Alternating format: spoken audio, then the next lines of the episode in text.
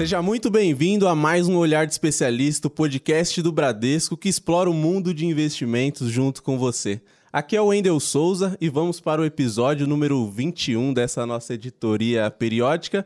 Fico muito feliz em estar aqui novamente participando do podcast e ansioso para tratarmos sobre esse tema.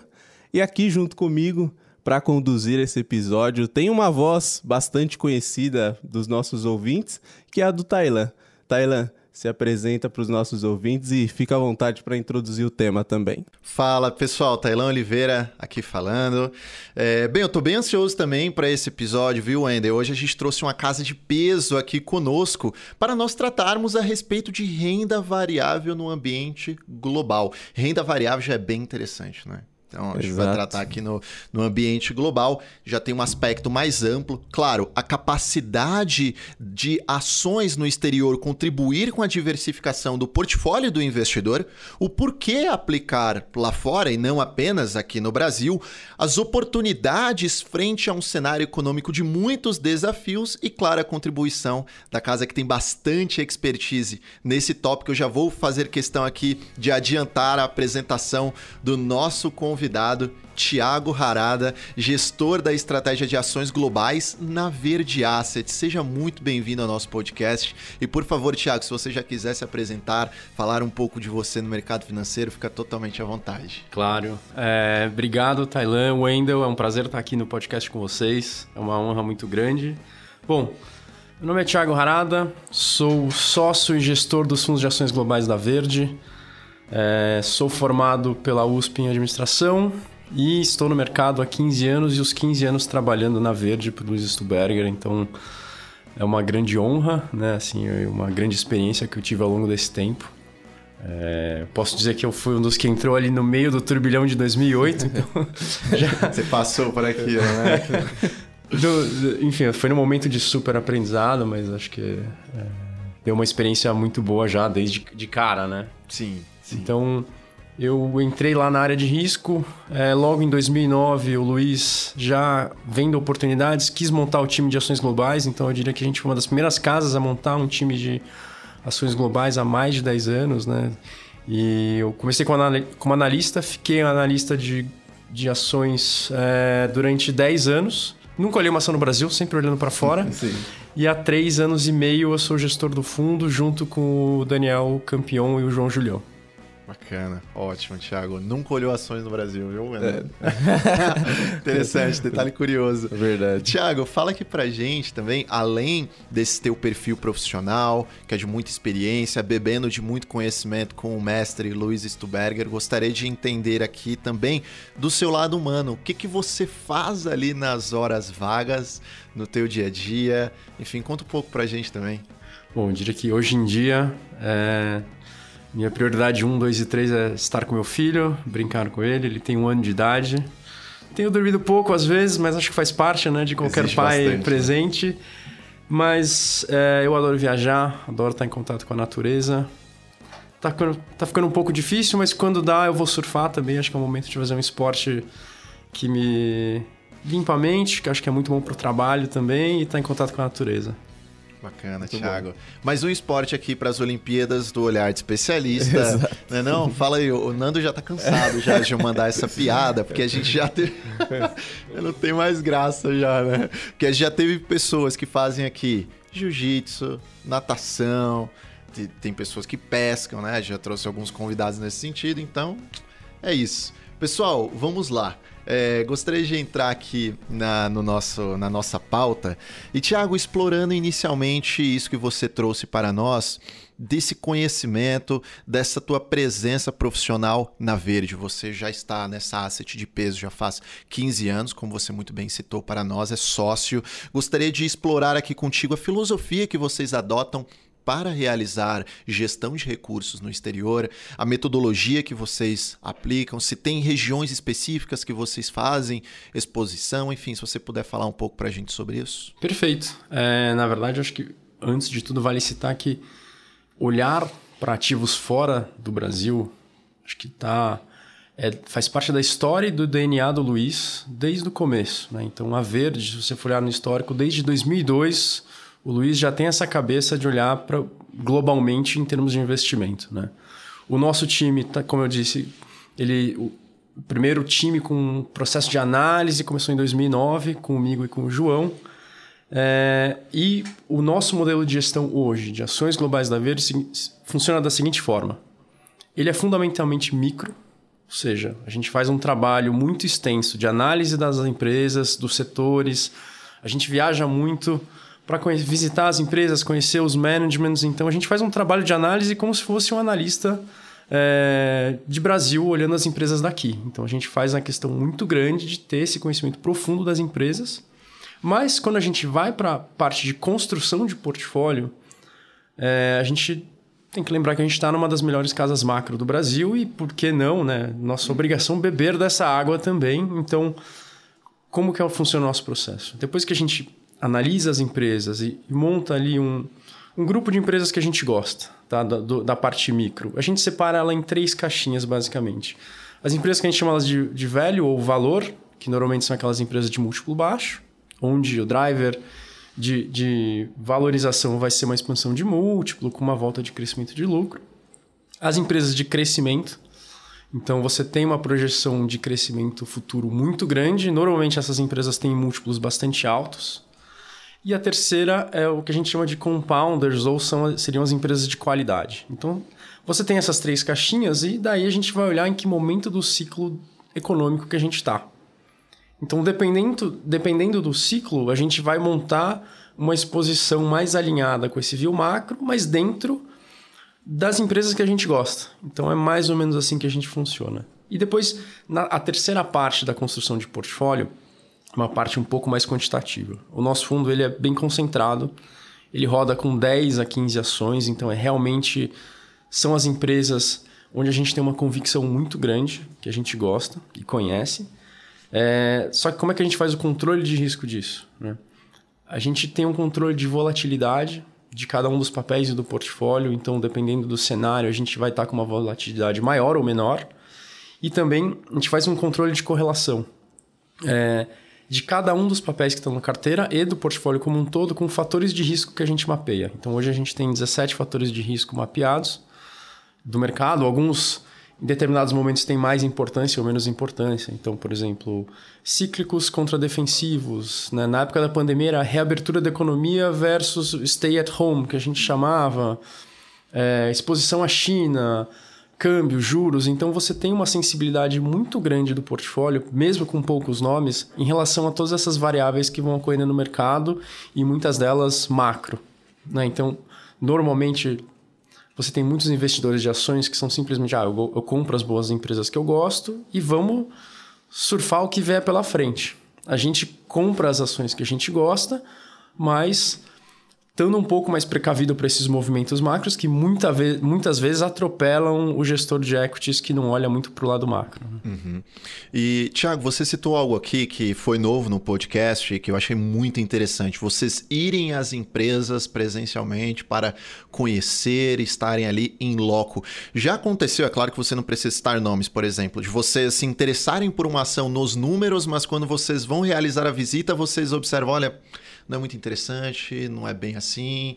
Já, já teve esse tipo de situação? Essa visita, ela é realmente um, um diferencial nesse processo aí de vocês de análise? Ah, com certeza, né? Assim, quando as empresas fazem aquele PowerPoint bonito, uhum. fazem, trazem aquele discurso maravilhoso, é muito fácil você se encantar por Sim. aquilo, mas assim, o olho no olho, você visitar não só a empresa e o management, mas as operações em si, eu acho que faz toda a diferença com certeza. Bacana. E ainda mais no, no exterior, né? Então, ou seja, vocês viajam até lá. Conhecem, exatamente. exatamente. E acho que, na verdade, esse é um dos grandes diferenciais nossos.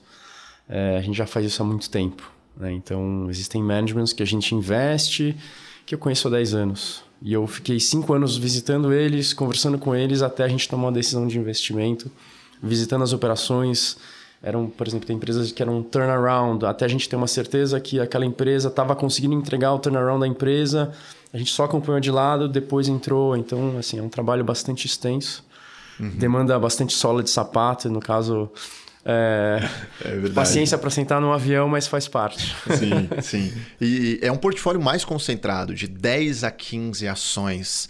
Então, eu entendo da gestão de vocês que quando vocês é, compreendem que devem entrar em uma posição comprada em uma determinada empresa, é para realmente carregar aquela empresa ao longo do tempo e fazer com que ela traga ali retorno para o, para o cotista, para o investidor. Com certeza. A única exceção é justamente esse ajuste macro. Uhum. Então, por exemplo, se a gente está numa empresa que a gente gosta muito, tem uma convicção muito alta, mas ela é extremamente cíclica, e no momento do ciclo está apontando para baixo, talvez faça menos sentido ter essa, essa empresa no portfólio, ou a gente faz um ajuste pelo tamanho da posição. A gente tem uma convicção muito grande que mesmo numa desaceleração, desaceleração econômica ela pode funcionar. A gente vai colocar no portfólio, mas talvez a gente faça um ajuste. Não vai ser uma, uma empresa de um tamanho muito grande, vai ser um tamanho menor e a gente faz esses ajustes. Bacana. E, Thiago, tem, vocês têm alguma preferência por região ou então vocês aplicam em, por exemplo, Estados Unidos, Europa e Ásia? Ou vocês especificamente se expõem ali à, à economia americana, por exemplo, a mercados mais líquidos? É, a gente não tem uma, uma preferência. Na verdade, a gente tende a seguir o nosso benchmark. Né? O uhum. benchmark do nosso fundo é o MSI Acqui, que é o All Countries World Index. É basicamente um Ibovespa do mundo. Uhum. Então, ele tem aproximadamente 70, 60, entre 60% e 70% de exposição aos Estados Unidos, é, uns quase 20% de Europa, 10% de Ásia, ali principalmente China e Japão, e o resto é, é quebrado lá dentro. Assim. Uhum. Então, o nosso portfólio é, vai acabar estando mais concentrado em Estados Unidos e Europa, com certeza, mas assim, já investimos em, na China, em Singapura, Taiwan, Japão, assim, a gente não tem uma restrição. Uhum. Perfeito. E somente traduzindo aqui para o nosso ouvinte, que você citou a respeito do múltiplo, creio que o mais famoso que tem é o PL, né, que faz uma relação entre preço e lucro. Quando o Thiago trouxe aqui para nós que empresas de crescimento em geral têm um múltiplo elevado, elas podem, por exemplo, apresentar um PL que é bem alto, porque de fato o lucro dessas empresas pode ser baixo no momento atual. Quando a gente compra uma empresa de crescimento, a gente está muito mais verificando uma ideia, algo realmente que traz ali um crescimento ao longo do tempo. Podem ser empresas que vão oscilar mais, porém a possibilidade de retorno também é bem maior. Enquanto aquelas empresas empresas de valor são mais consolidadas, têm um múltiplo mais baixo, porque já tem um lucro que é mais consistente ao longo do tempo, o preço ele não costuma oscilar tanto assim. Entendo aí que dentro do portfólio de vocês, vocês fazem uma boa diversificação entre os dois. Perfeito. Perfeito. Vamos lá. Wendel, pode dar sequência aí. Ótimo, Tailan. E agora que a gente explorou com o Thiago bastante a questão da metodologia né, que a casa utiliza na hora de fazer a gestão, a gente gostaria de saber de você, é, por que investir no exterior? Acho que uma pergunta mais direta, mas é tentar passar para o nosso ouvinte se é por conta da diversificação, se é por conta do acesso a mercados que a gente não tem muito por aqui. Você poderia explorar um pouco mais desse ponto? Claro. Acho que a primeira coisa que vem à cabeça é assim: ter acesso às melhores empresas do mundo. Né? Hoje a gente vive num, num mundo extremamente globalizado, então é só olhar aqui em volta da gente, né?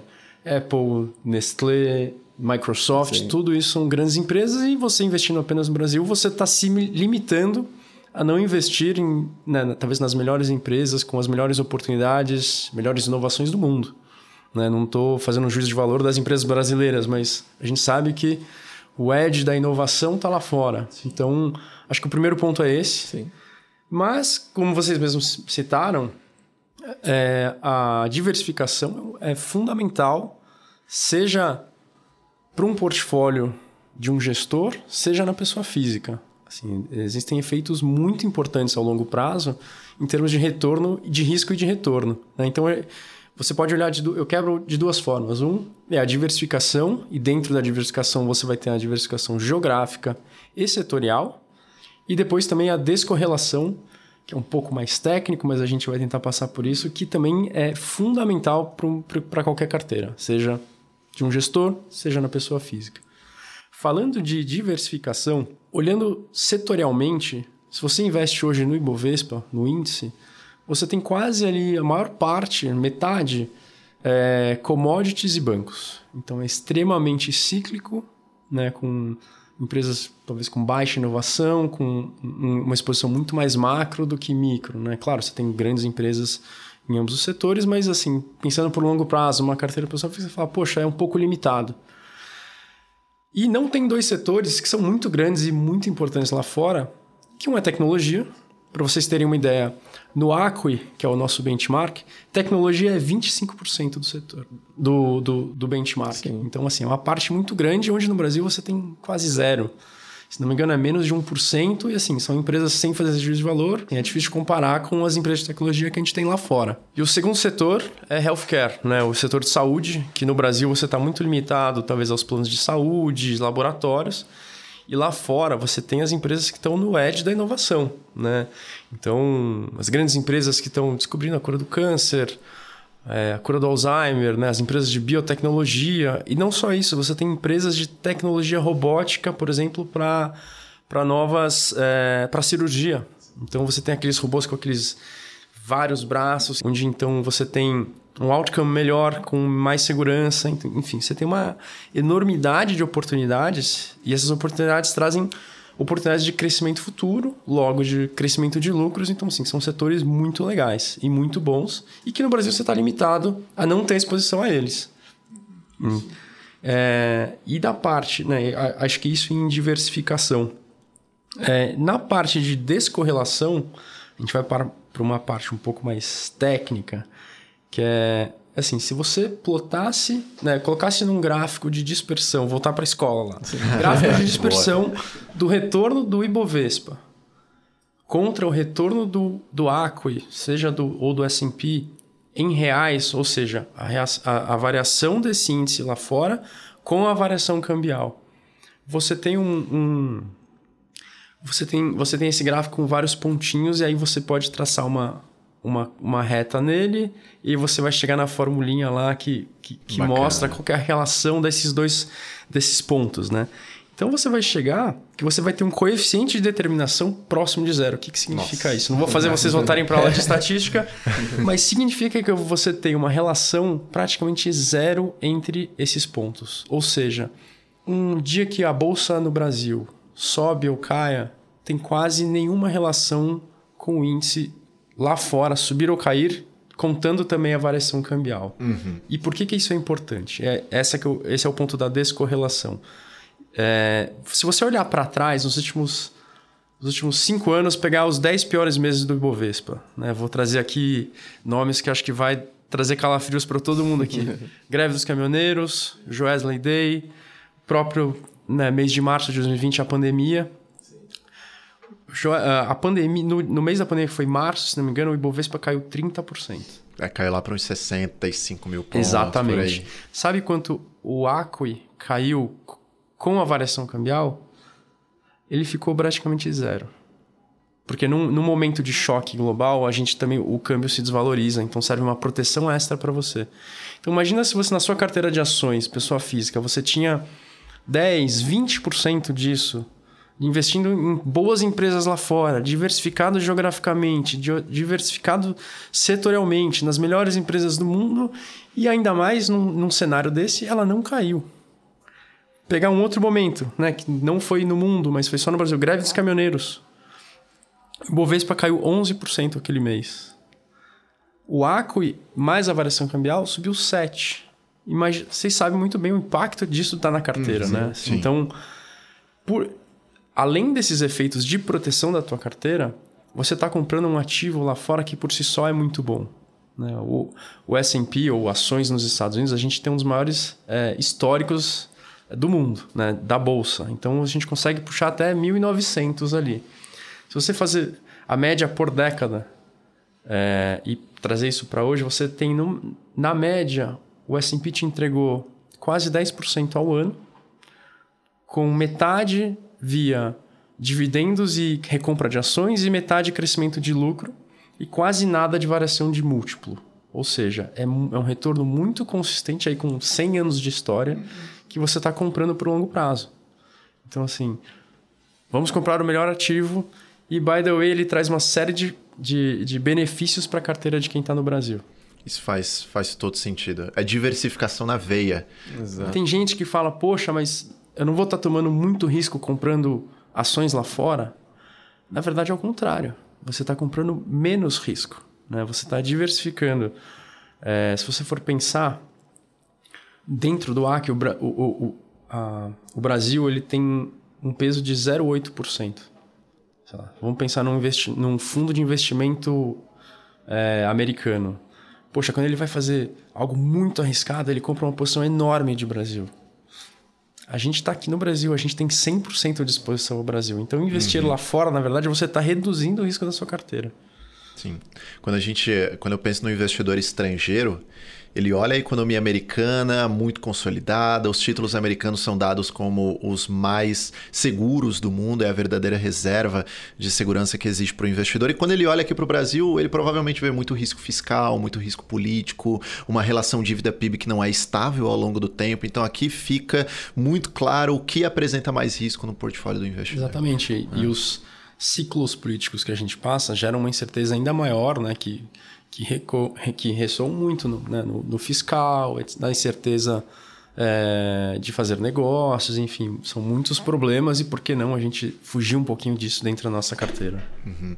É uma possibilidade de você aumentar o retorno e ainda reduzir o risco do teu portfólio.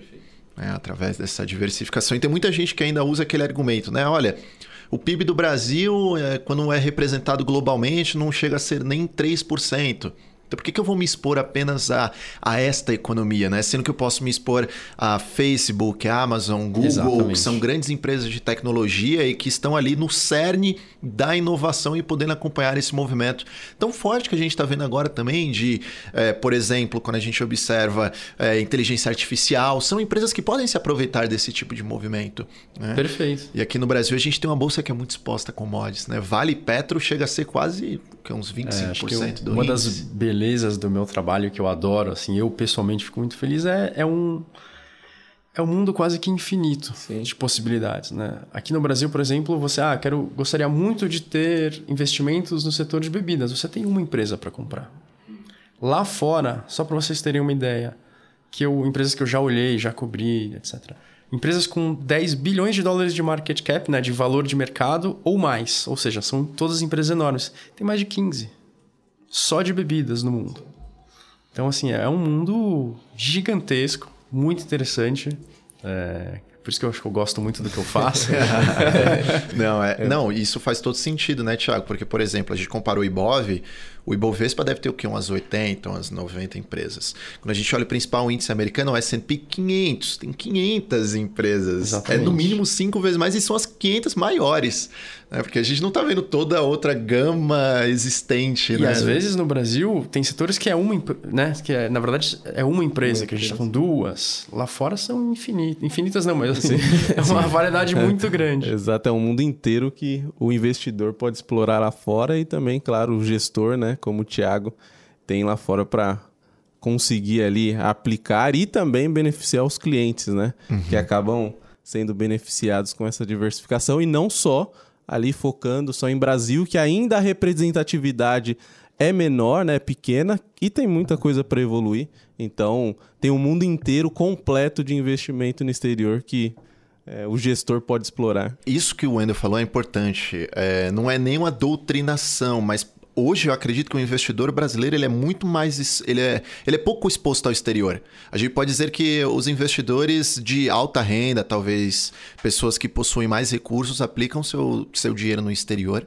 enquanto outras pessoas, por medo, talvez até mesmo por costume, acabam não investindo esse dinheiro lá fora. Essa conversa é muito importante também para esse sentido de conscientização. Exatamente. É, existem diversas possibilidades na própria bolsa de valores também através de BDRs que o cliente consegue acessar algumas empresas lá fora. Perfeito. Né? E Tiago, deixa eu perguntar aqui para você. Tem algumas pessoas que falam o seguinte: olha, é, como é que eu vou operar Wall Street estando aqui na Faria Lima, por exemplo? Então traz para a gente essa visão de como que vocês acreditam, se é possível realmente você realizar. Claramente vocês acreditam que sim, dado que vocês o fazem, mas operar recursos no exterior estando aqui no Brasil. Perfeito. Eu vou te admitir que a primeira vez que eu ouvi essa pergunta foi de nós mesmos lá em 2009. Assim, era, foi um, um projeto. É, Poxa, será que é possível? Vamos tentar. Né? O Luiz bancou, falou: vamos ver se vocês conseguem fazer. É... E o único jeito de descobrir é tentando, né? Então, uhum, e logo a gente chegou à conclusão que sim, é possível. Acho que tanto em termos de performance, é, de mais de 10 anos aí, a gente conseguiu provar que é possível. E por quê? Né? Quando a gente está falando de investir, principalmente em Estados Unidos e Europa, a gente está falando do, né, do, do benchmark de governança corporativa. Então você tem a certeza que o acesso à informação é igual para o investidor pessoa física praticamente aos grandes fundos de investimento. Então você não tem um diferencial muito grande de estar tá perto ou não em termos de conseguir mais informações. A segunda parte é a gente está dentro de uma grande casa. A Verde é, é um grande fundo muito, que provém muitos recursos para nós, tanto em termos de pesquisa de mercado, da gente poder viajar para visitar as empresas, da gente poder ir nas conferências. Então, a Verde ela é um grande cliente dos grandes bancos mundiais que fazem as conferências, as famosas conferências onde fica uma semana todas as empresas de algum setor e você vai lá encontrar esses managements. E às vezes você tem reuniões menores com os grandes fundos de investimento e a gente está lá junto. Então, eu sinto na frente de um, do CEO da Coca-Cola e do meu lado estão os analistas, gestores dos grandes fundos do mundo. Então, em termos de acesso à informação, não há uma diferença. Né? Ah, não há uma diferença estrutural. Então, é basicamente você cai na sua capacidade de análise e de gestão. É, que acho que isso é igual para todos, né? Então, e vale lembrar, por exemplo, as empresas não estão todas sediadas em Nova York ou em Londres, né? Então, eu visitar, fui visitar a Nike, por exemplo, ficando lá no Oregon, quase no Canadá, no meio do nada, assim, entre a, a, diferença para mim versus um fundo que está em Nova York é um voo mais longo, uhum. bem mais longo. Mas fora isso, é a mesma coisa, entendeu? Né? Warren Buffett, ele fica lá no meio do nada, no Omaha. É. Né? Ele não está em, em, Wall Street. Sim. Então, não. assim, não existe uma, uma, uma dificuldade estrutural para se fazer. Eu acho que o grande diferencial nosso é estar tá mais tempo na estrada, já ter visto vários ciclos econômicos, já ter visto vários setores e subsetores, eu acho que esse é um diferencial do time da Verde versus outros fundos. Uhum. Esse acesso à informação lá no exterior, eu diria até que é mais transparente. Sim. Quando você olha, por exemplo, o balanço das empresas, quando você olha esses releases que são liberados, enfim, Acredito que essa, isso que o mercado financeiro chama tecnicamente de assimetria de informações, que é essa falta de informação a respeito de algo, deva acontecer muito mais em países emergentes do que em uma economia desenvolvida como os Estados Unidos. Perfeito. É, quando eu coloquei na, que é o benchmark da governança corporativa, é exatamente isso. Faz todo, faz todo sentido, caindo por terra aí aquele argumento de que não é possível fazer gestão de recursos no exterior aqui da, do Brasil, né? Totalmente. Exatamente. E, Thiago, gostaria de trazer aqui a nossa conversa para um papo mais economês, de agora em diante, é, tratando primeiramente a respeito do aumento da taxa de juros. A gente viu lá nos Estados Unidos, por exemplo, a taxa de juros em janeiro do ano passado estava em 0,25%. Ela subiu de uma maneira acelerada, com pouco precedente histórico, rapidamente ali para 5%. E nesse cenário, alguns corpos apareceram boiando, né? enfim, alguns efeitos é, é, que são a, algumas consequências desse aumento da taxa de juros, como redução de consumo, redução de investimento na economia real, enfim, começaram a surgir. É igual você tomar um remédio, né, Wendel? Você toma um remédio para dor de cabeça, você começa a ter, por exemplo, um enjoo, tem uma sonolência. Um remédio que a economia tomou foi a taxa de juros e começam a aparecer alguns impactos ali esperados ou não. Eu gostaria de entender de você como que esse aumento no custo de capital, aumento na taxa de juros, tem impactado a atratividade da renda variável na visão lá de vocês da Verde? Bom, perfeito. É, eu acho que o primeiro ajuste que a gente viu com o custo de capital mais alto aconteceu ano passado. Né? Esse movimento teve um impacto muito relevante na precificação de ativos, principalmente no múltiplo. É, impactando as empresas com múltiplos muito altos. Então, assim, isso explica uma boa parte do que a gente viu no setor de tecnologia né, em 2022. Você teve um, um, um, um, hit muito forte no que a gente chama de long duration assets, que é basicamente essas empresas onde você você está estimando que daqui a 10 anos o, o, crescimento de lucro vai ser tão grande, vai ser aquele número, você acaba pagando um múltiplo, né, um, um preço-lucro, um PL muito alto só que hoje você praticamente não tem receita ou lucro. Então, isso aconteceu por quê? Porque o, com os juros próximos de zero, o dinheiro era de graça. Né? É basicamente isso. Então, quando você tem esse movimento muito rápido que a gente viu no passado, que foi um movimento do Banco Central americano para tentar conter a inflação, o primeiro efeito foi aí. Então, você viu, né, um dos piores setores do ano passado no mercado americano foi tecnologia, né? É, e agora a gente começa a ver alguns efeitos na economia em termos de desaceleração, que é justamente isso que, que o Fed né, tem, tenta fazer em termos de controlar a inflação. Então é, um, é uma linha tênue. Então vocês já devem ter ouvido falar vai ser um hard landing, um soft landing, um no landing, assim, é basicamente para uhum, onde vai a economia. A economia vai desacelerar o suficiente, vai ser um pouco mais ou um pouco menos. Então, essa é a incerteza do mercado atualmente que gera uma certa volatilidade que a gente está enxergando hoje, uma certa dificuldade de cenário mesmo, né? Que é, é quase binário, uma recessão, não recessão, mas é uma recessão leve, não é leve. De repente surge um banco que quebrou, gera um desespero nas pessoas. Né? A gente tem uma visão um pouco mais tranquila em relação a isso. Eu vou passar um pouquinho mais para frente, mas é, o exemplo principal que eu vou dar aqui Tecnologia foi um dos piores setores do ano passado. E hoje a Nasdaq, é, o Nasdaq na tecnologia nos Estados Unidos está subindo bastante no ano. Né? Ela subiu só em março 10%, 21% ali no primeiro trimestre. Por quê? Tecnologia, como eu disse, foi um dos setores que mais sofreu no passado. Parte disso também é explicado porque você teve ali a reabertura da economia nos Estados Unidos, então aqueles hábitos onde a gente estava consumindo muita tecnologia porque estava todo mundo em casa deu uma desacelerada, então você tem que normalizar isso né, ao longo do tempo. Então você teve um efeito nos números das empresas, teve uma desaceleração maior do que o esperado, porque as pessoas estavam não pedindo comida em casa, saindo mais, Sim. assistindo menos Netflix, talvez, etc. É, ao mesmo tempo, você já viu as empresas americanas reagindo a isso. Né? Então você viu das grandes empresas anunciando cortes de custos, mandando pessoas, em, é, os famosos layoffs, mandando algumas pessoas embora. O auge disso foi em janeiro desse ano, quando você viu Amazon, Google, Microsoft, todos no total ali a indústria mandou 100 mil pessoas embora, né? cortando a gordura mesmo, já se preparando para esse ano. É, por que, que o setor andou tanto então este ano fala, pô, mas eu vou comprar tecnologia, mas as pessoas estão discutindo é, uma recessão. Sim. Por que, que funcionou? É isso. O múltiplo estava baixo, as empresas já tinham feito a lição de casa. E quando você for pensar, muitas dessas empresas elas não têm uma exposição muito cíclica.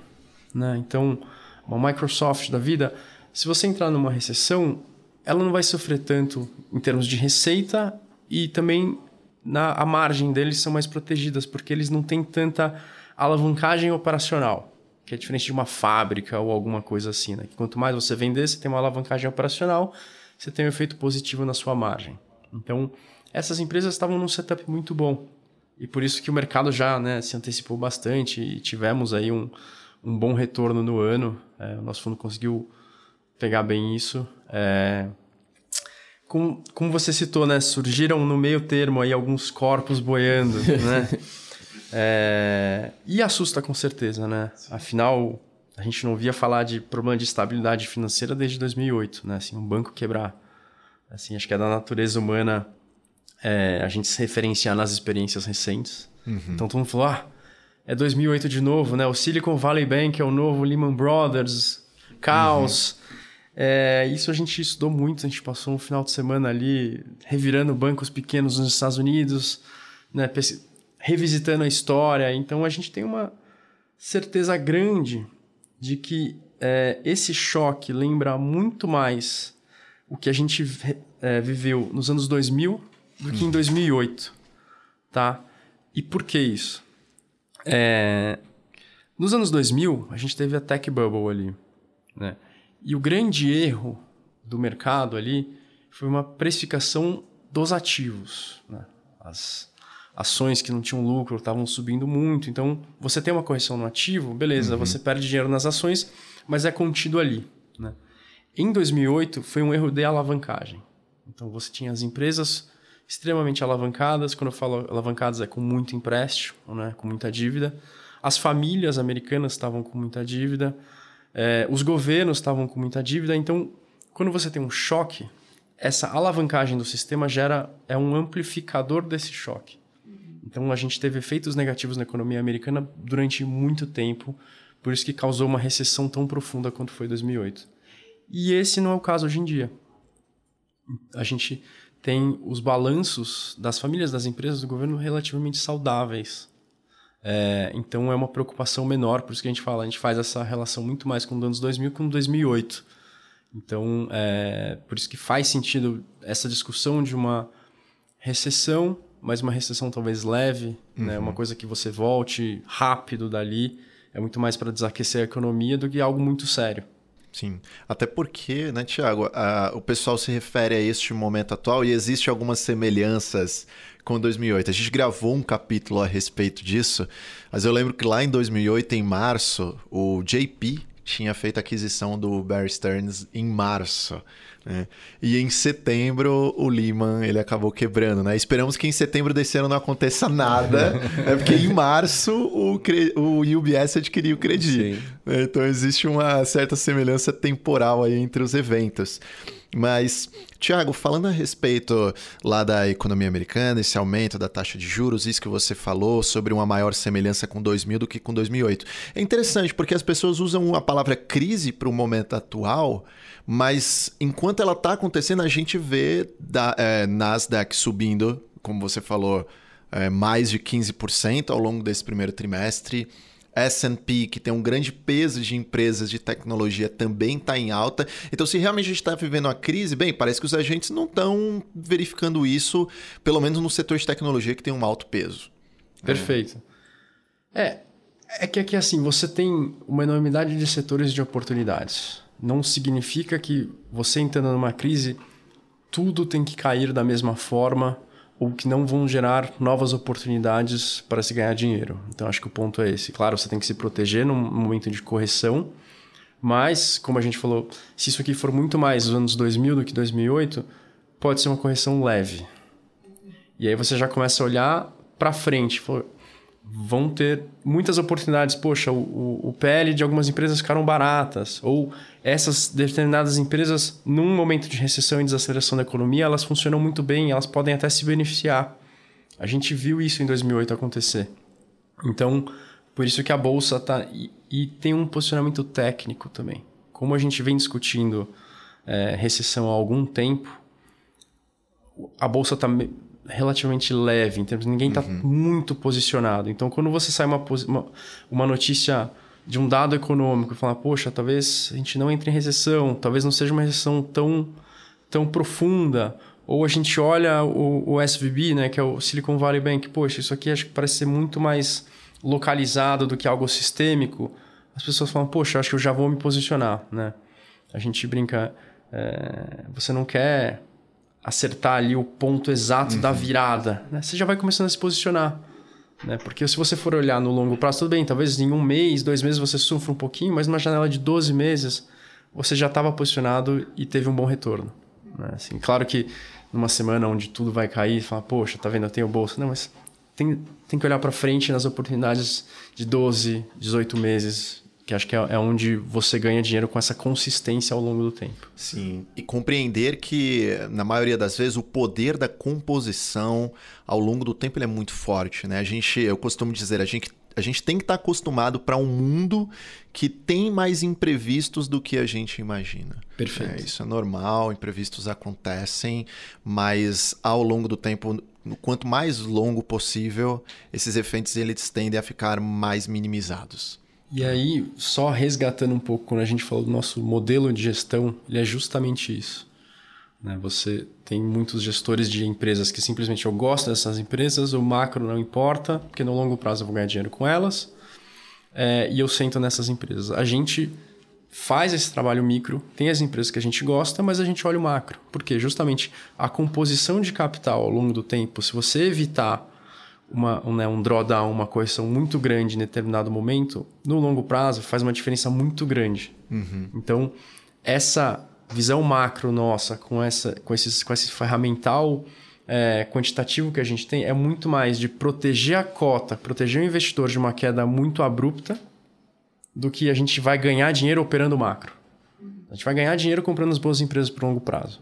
Então, é, essa é a nossa cabeça. Não, faz todo sentido. E agora, Thiago, eu quero entender de você um balanceamento que existe. Eu vejo como uma balança, como dois pesos que estão. Um está tentando ali pender mais do que o outro, mas você vai entender o que, que eu quero dizer. As taxas de juros lá nos Estados Unidos, beleza, parece que elas chegaram, parece que o Banco Central Americano está chegando no seu limite. Ele está agora em 5%, tem alguns agentes informando que na reunião agora de maio eles vão no máximo subir mais 25 pontos base, vão para 5,25 e vão parar por aí. Né? Expectativa, portanto, que de, dali em diante taxa de juros comece a cair lá nos Estados Unidos e a atratividade da renda variável nesse cenário, considerando temperatura normal de pressão, tenda a aumentar. É a atratividade da renda variável. Porém, também saiu é, a ata do FONC, né, que é como se fosse o nosso Copom aqui do Brasil que define a taxa Selic, e o Fed já trouxe ali uma mensagem de que pode acontecer uma leve recessão lá nos Estados Unidos. Se leve ou mais dura, se vai ser um soft ou hard landing, enfim, digamos que haja uma recessão e, portanto, um menor crescimento econômico. Nessa balança de menor crescimento econômico, o que tende a trazer uma menor atratividade para a renda variável e menor taxa de juros, o que tende a aumentar a atratividade da renda variável. Como que vocês verificam isso lá na Verde, né? pensando mais nesse cenário prospectivo? Perfeito. É, acho que um, você tem a, variável múltiplo, né? O, o, PL, etc. Como eu já citei, né? o, o Nasdaq é um reflexo disso esse ano. É, você tem empresas que, mesmo no cenário de desaceleração econômica, você tem boas empresas que navegariam muito bem esse ambiente e que estavam baratas justamente porque, por causa dos juros, ano passado já tinham, sido uma, já tinham sofrido uma correção muito grande. Então, você tem uma oportunidade aí. Então, você tem que ir navegando, achando essas oportunidades ao longo do tempo. Né? É, além do trabalho do Fed de desacelerar a economia para tentar conter a inflação, o próprio evento do Silicon Valley Bank fez o, sistema bancário nos Estados Unidos ele é muito é, difuso. Você tem muitos bancos, né? Então você tem 30 bancos regionais ali e todos eles ficaram mais cautelosos. Então você já tem um trabalho extra aí de eles vão começar a emprestar dinheiro com mais cuidado. Você vai secar um pouco o crédito no mercado, isso vai ajudar o Fed a desacelerar essa economia. Então, Talvez isso ajude mais a você controlar ali o piloto Fed a pousar a economia de uma forma menos grave. Né? E como eu disse, a gente não enxerga hoje, diferente de 2008, algo que tenha um amplificador dessa crise. Então, mesmo que a gente tenha um, um momento de recessão ali, de desaceleração, acho que vai ser saudável ao ponto de não ter grandes correções nesse sentido. Claro que você não, nesse momento você não quer estar exposto a empresas cíclicas, você quer estar é, posicionado em empresas talvez de qualidade, empresas mais defensivas, então um setor de consumo básico, ou uma empresa de healthcare, por exemplo, as pessoas continuam né, é, consumindo seus remédios a empresa continua desenvolvendo novos remédios. São empresas que têm uma visibilidade de caixa futuro bastante boa, com bons dividendos, múltiplos não altos, então você fala, poxa, isso aqui parece ser interessante. Então, você tem formas de se proteger e ganhar dinheiro. E estando posicionado, assim, digamos que é seja uma recessão leve, de repente a, né, a gente tem um, um, cenário positivo, a bolsa volta muito rápido, você já estava posicionado. Né? Você vai mexendo no portfólio para ficar talvez um pouco mais cíclico depois, mas você não perdeu essa chance também. Né? Assim, é, é aquilo que eu falo, é muito difícil você acertar o ponto de exato é, ali de compra e de venda. Né? É Sim. bom você já estar tá posicionado. É, e tem um outro fator que é interessante, que nos últimos 20, 30 anos, as economias do mundo andavam numa sincronia muito grande. Né? Assim, você tem um momento de boom econômico nos Estados Unidos, na Europa, né, que era meio parecido. Você uhum. tinha a China meio ditando como os, mer os mercados emergentes andavam. Daí veio a pandemia. Durante a pandemia, você teve um efeito diferente de ritmo de vacinação, de políticas de lockdown, de injeção de, de capital nas economias via política monetária, política fiscal.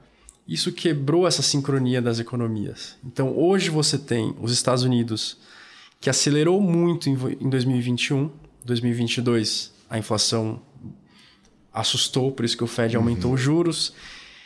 E, e, e agora você está freando essa política é, monetária expansionista para tentar conter a inflação, então você tem um, um, uma perspectiva de desaceleração da economia. Na Europa, você teve esse momento de reabertura ali mais para o final de 2021, é, 22, é, tendo essa reabertura, de repente você tem um choque da guerra da Ucrânia.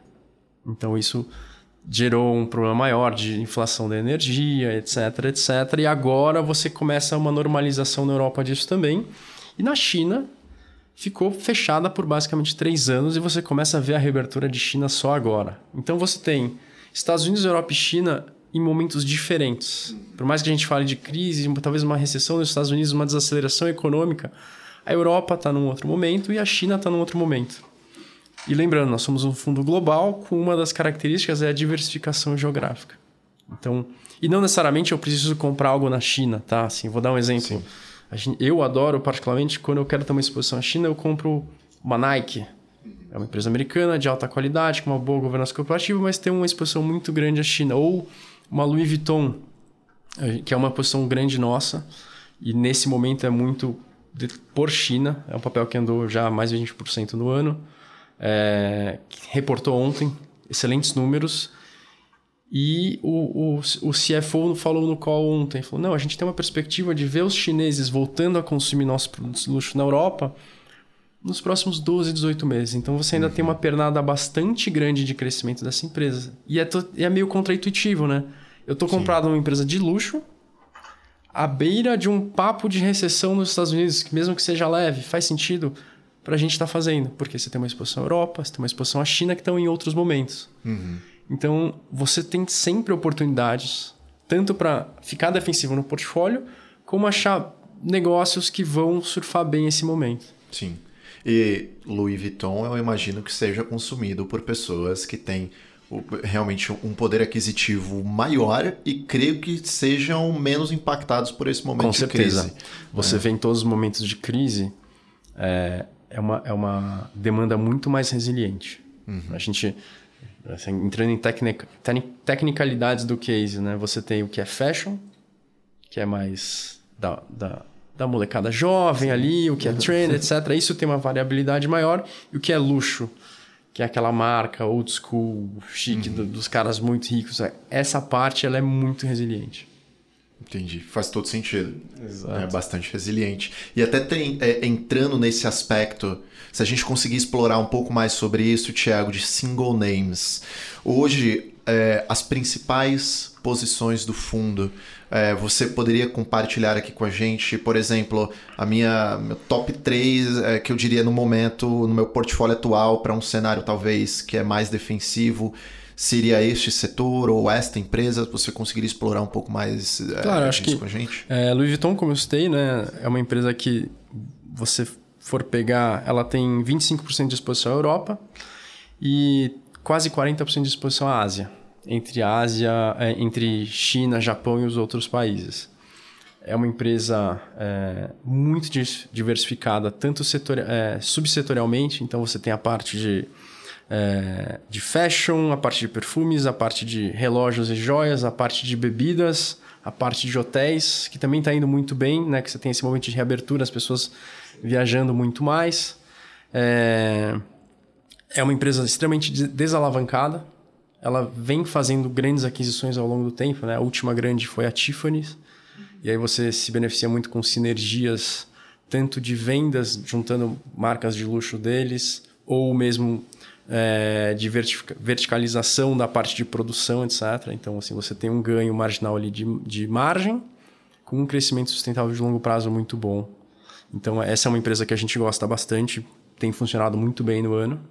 Eu não sabia que o negócio deles era tão diversificado assim. É super bom. É, não, é. não, tinha conhecimento. Pensei que era muito focado mais em vestuário, mas você falou aqui pra gente que tem até bebidas. Tem bebidas. Bastante para mim. Se você for pegar, é, é, é, o nome é Louis Vuitton Moët Chandon. A parte de Moët Chandon é toda a parte de bebidas deles. Então, a Chandon que a gente compra aqui no Brasil é deles. O hum. Moët Chandon, Dom Perignon, é, a Belvedere, a vodka deles. Então você tem uma, um, um, portfólio muito grande de bebidas high-end, que também é uhum. é deles. É, você tem a parte de A gente chama de Selective Retail, que é você tem basicamente duas lojas de duty free no mundo. A Dufry, que é a que opera aqui no Brasil, e a DF, DFS. A DFS é deles. Por que, que eles têm isso? Eles falam, poxa, um dos principais lugares onde as pessoas compram coisas de luxo no mundo é no aeroporto, viajando. Uhum. Então eles compraram esse canal, é muito forte na Ásia, é, para colocar os próprios produtos. Então você tem uma sinergia muito grande. Então eles têm alguns hotéis boutique, por exemplo, que é meio para colocar junto com as marcas deles, enfim, assim, o trabalho de, de, de, de marketing e de imagem deles é muito forte, é muito diferenciado. Faz sentido. E além de Louis Vuitton, qual outros nomes vocês também estão Tem uma empresa nos Estados Unidos que a gente gosta bastante que chama T-Mobile. T-Mobile. T-Mobile. É... O que, que ela é? Ela é basicamente um, um carrier de dados, né? Assim, ela é fornecedora de dados para telefonia móvel e fixa americana. É um mercado onde você tem basicamente é, um ambiente competitivo estável, com três empresas. Então você tem a T-Mobile, a Verizon e a AT&T.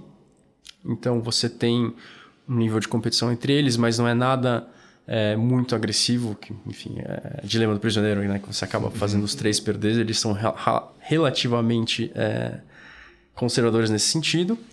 Você tem uma demanda estrutural por dados que só aumenta, né? Assim, a capacidade. Por que a gente tem que trocar de telefone a cada dois, três anos? Porque a capacidade daquele telefone já não está dando com a quantidade de dados que a gente está consumindo. Então você precisa cada vez mais do, né, do 3G, 5G, etc. Sim. E eles são fornecedores disso. Você tem uma grande previsibilidade de geração de caixa. É um business é, recorrente. De, dada uma capacidade instalada, você tem uma geração de caixa muito recorrente, muito previsível. É, e aí o que a empresa faz com esse dinheiro? Ela vai expandindo a rede dela, mas a T-Mobile faz um tempo ela anunciou um buyback, que é um programa de recompra de ações de 60 bilhões de dólares. Então ela vai recomprar das ações dela do mercado 60 bilhões de dólares nos próximos anos. Isso gera um retorno para o acionista muito grande uhum. e estável, né? Porque nos Estados Unidos você tem esse mecanismo, né? Ou você pode ganhar, fazer o dividendos ou o buyback ou recompra de ações que tem basicamente o mesmo efeito. Então é uma empresa muito estável, uma geração de caixa muito boa, é, muito a gente chama de shareholder friendly, né? Ela pega esse dinheiro, quando ela não vê uma oportunidade melhor, ela devolve para o acionista. Né?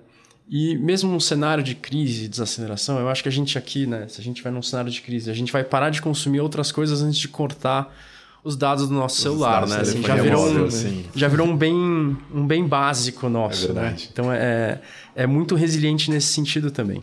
E ao mesmo tempo, você fala, poxa, mas deve ser uma empresa que não cresce. Não, ela tem 8% de crescimento de EBITDA todo ano. É, é esse, Para esse próximo ano, depois deve estabilizar ali em 6% mais ou menos. Então você tem um crescimento de lucro ainda razoável para uma empresa que é basicamente 100% americana, num setor super estável. Às vezes as pessoas podem falar, pô, é um, é um business que não cresce, então ainda tem crescimento. Bacana. Tanto pelo lado de ganho de market share, tanto do lado operacional, de melhoria operacional e ganho de margem ao, ao, ao longo do tempo. Uhum. Não, faz muito sentido. Um conhecimento bem profundo a respeito das empresas. Isso faz frente àquilo que você falou inicialmente para a gente de um portfólio mais concentrado. Então, imagino que as empresas que vocês aplicam, vocês conhecem ali dentro, realmente, com todos os detalhes possíveis. E ao longo dessa conversa, Tiago, ficou muito claro na minha cabeça uma coisa. É, tem alguns movimentos que a gente não tem escapatória. Se a gente quiser aplicar, se a gente tiver a intenção de se expor à tecnologia, o mercado externo ele é a opção. É aquele tal do movimento China. É, there is no alternative. Não tem alternativa é, nesse caso. E como você falou, não é também é, tirando a relevância aqui das nossas empresas locais, mas é que quando a gente observa no exterior empresas que estão no cerne do crescimento, da evolução tecnológica, como bem citado por você, realmente fica difícil montar comparativos neste aspecto. E acho que no momento de construção de carteira, é, a gente vai muito no, na aprendizagem, né? Eu recomendo para as pessoas, começa com 5, 10% da tua carteira de ações para você ver o, o, efeito dela ao longo do tempo. Uhum. Para ver esse efeito de descorrelação, né? de, de diversificação e de próprio de crescimento de lucros, né? É isso, assim. É, no Brasil a gente está vivendo, um novo, vivendo um novo ciclo político que tem uma influência muito grande nos ativos do mercado brasileiro. foge um pouco disso. Você pode comprar as boas empresas lá fora. Sim, faz todo sentido. sentido.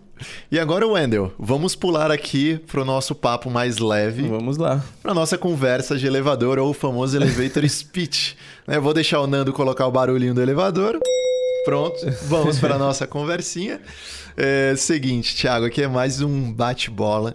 Eu gostaria de saber de você, se você não fosse gestor de fundos, o que, que você seria? É uma pergunta difícil. essa é a mais fácil.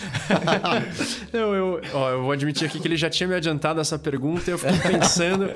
e eu fiquei feliz que a minha dificuldade em responder é porque realmente mostra que eu gosto do que eu faço. Legal.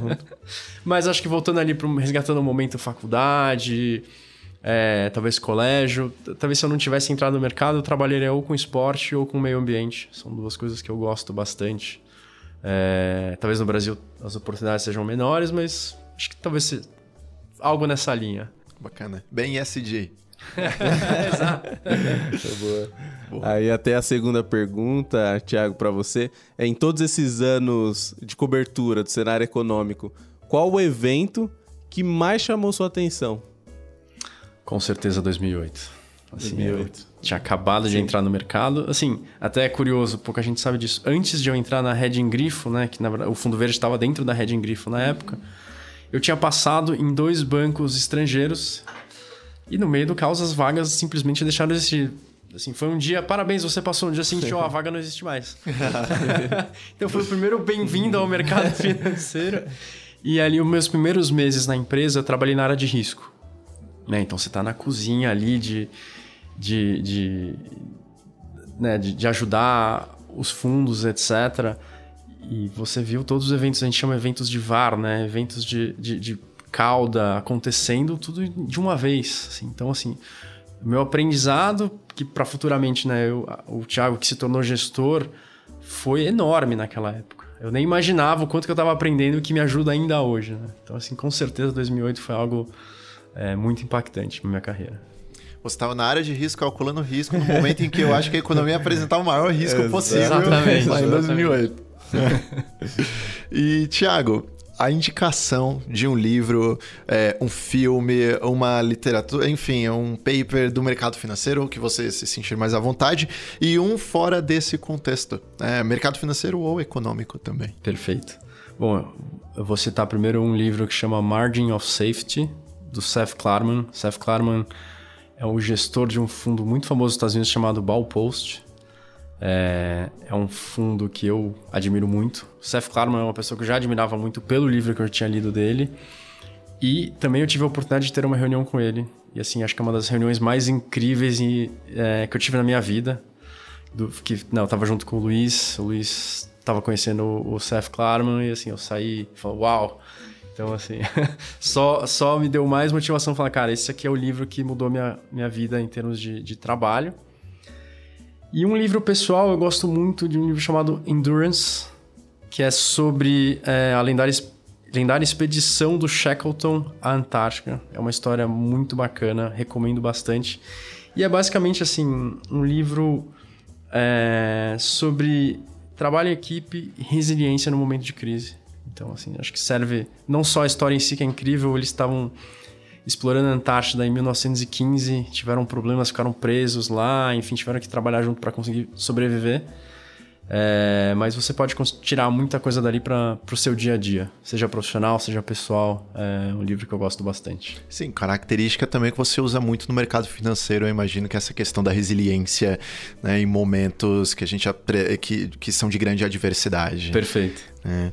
Tiago, gostaria muito de agradecer a sua presença aqui conosco, a possibilidade da Verde ter disponibilizado você neste momento para passar aqui uma, uma horinha conosco e passar muito conhecimento para os nossos ouvintes. Sei que não é fácil para você sair do dia a dia da gestão, para estar aqui com a gente. Então, desde já, é, foi incrível, passou super rápido. Muito mesmo. Gostaria de agradecer bastante a você, viu? Foi um prazer enorme, Wendel, Tailan. É, foi muito boa a oportunidade, a gente fica muito feliz pelo convite. É, e estou sempre aberto, sempre se vocês querem conversar, só chamar a gente que a gente vem aqui conversar com vocês. Ótimo, perfeito. A gente agradece bastante. Obrigado. E antes de encerrarmos, Não esqueça de curtir esse conteúdo e compartilhar com aquele amigo que deseja entender mais a respeito de renda variável no ambiente global. Lembrando que para acompanhar seus investimentos no Banco Bradesco e outras instituições financeiras, baixe o Investe Mais Bradesco na sua loja de aplicativos. É uma forma prática de visualizar seus investimentos, um verdadeiro consolidador. Esse foi mais um episódio do Olhar de Especialista, o podcast que explora o mundo de investimentos com você. Valeu!